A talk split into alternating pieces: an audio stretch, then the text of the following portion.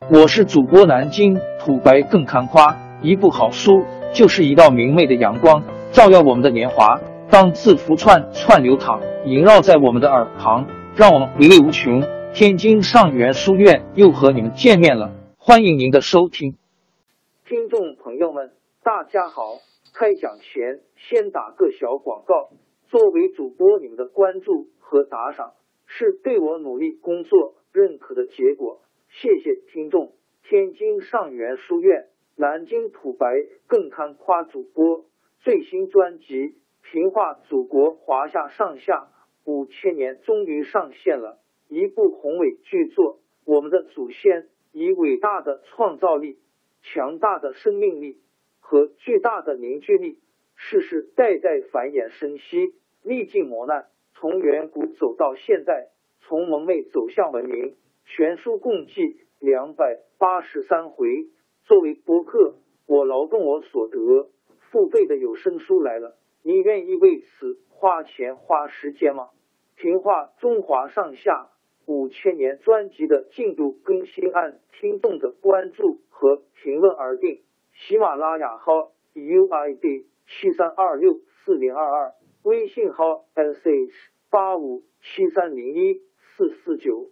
请多多关注，多多打赏，谢谢大家，谢谢。下面正式开讲《评话中华上下五千年》专辑。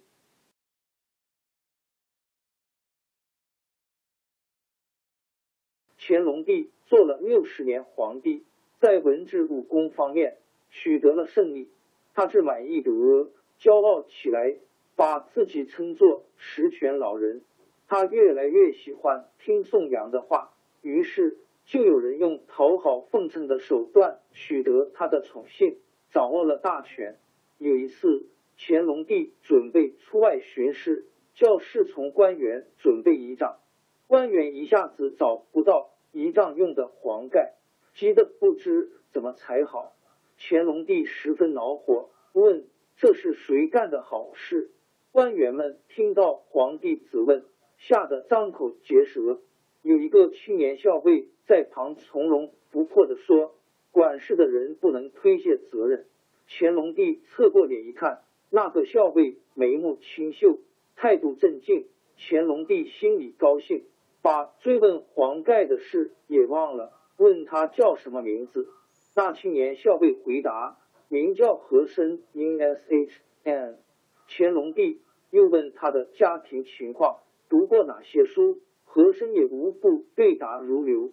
乾隆帝十分赞赏和珅，马上宣布他总管仪仗，以后又派他当御前侍卫。和珅是个非常伶俐的人，乾隆帝要什么，他件件都办得十分称心。乾隆帝爱听好话，和珅就尽说顺耳的。日子一久，乾隆帝把和珅当作亲信，和珅也步步高升。不出十年，从一个侍卫提升到了大学士。后来，乾隆帝还把他女儿和孝公主嫁给和珅的儿子。和珅跟皇帝攀上了亲家，那权势更别提有多大了。再加上乾隆帝年老力衰，朝政大事就自然落在和珅手里。和珅掌了大权，别的大事他没心思管，却一味搜刮财富。他不但接受贿赂，而且公开勒索；不但暗中贪污，而且明里掠夺。地方官员献给皇帝的贡品，都要经过和珅的手。和珅先挑最精致稀罕的留给自己，挑剩下来再送到宫里去。好在乾隆帝不查问，别人也不敢告发，他的贪心就越来越大了。有一回，有个大臣叫孙世义。从南方回到北京，准备朝见乾隆帝，正巧在宫门口遇到了和珅。和珅一见孙世义手里拿着一只盒子，就问：“你手里是什么东西？”孙世义说：“没什么，是一只鼻烟壶。”和珅走上前去，不客气的把盒子抓在手里，打开一看，那只鼻烟壶竟是用一颗大珠子雕刻出来的。和珅拿在手里看了又看，嘴里连声啧啧称赞，嫌殷熙嗯皮赖脸的说：“好宝贝，就送给我，怎么样？”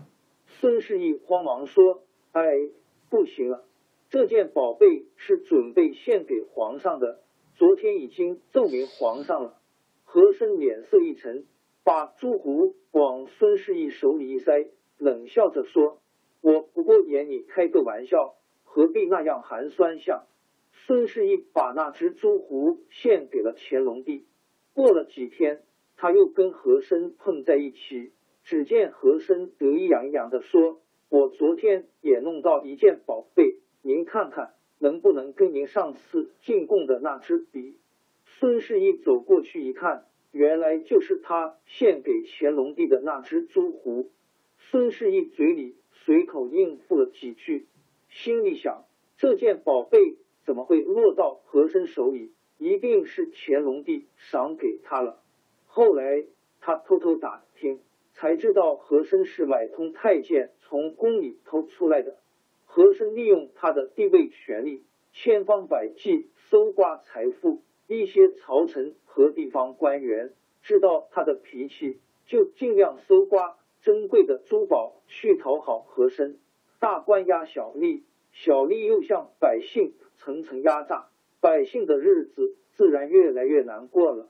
乾隆帝在做满六十年皇帝后，传位给了太子云琰，因 y n n 云琰即位，就是清仁宗，又叫嘉庆帝。嘉庆帝早知道和珅贪赃枉法的情况，过了三年，乾隆帝一死，嘉庆帝马上把和珅逮捕起来，叫他自杀，并且派官员查抄和珅的家产。和珅的豪富本来是出了名的，但是抄家的结果还是让大家大吃一惊。长长的一张抄家清单里，记载着金银财宝。绫罗绸缎、稀奇古董，多得数都数不清。粗粗估算一下，大约值白银八亿两之多，抵得上朝廷十年的收入。后来听说，那查抄出来的大批财宝，都让嘉庆帝派人运到宫里去了。于是民间就有人编了两句顺口溜，讽刺说：“和珅跌倒，嘉庆吃。”王朝更迭，江山易主，世事山河都会变迁。其实我们无需不辞辛劳去追寻什么永远，活在当下，做每一件自己想做的事，去每一座和自己有缘的城市，看每一道动人心肠的风景，珍惜每一个擦肩的路人。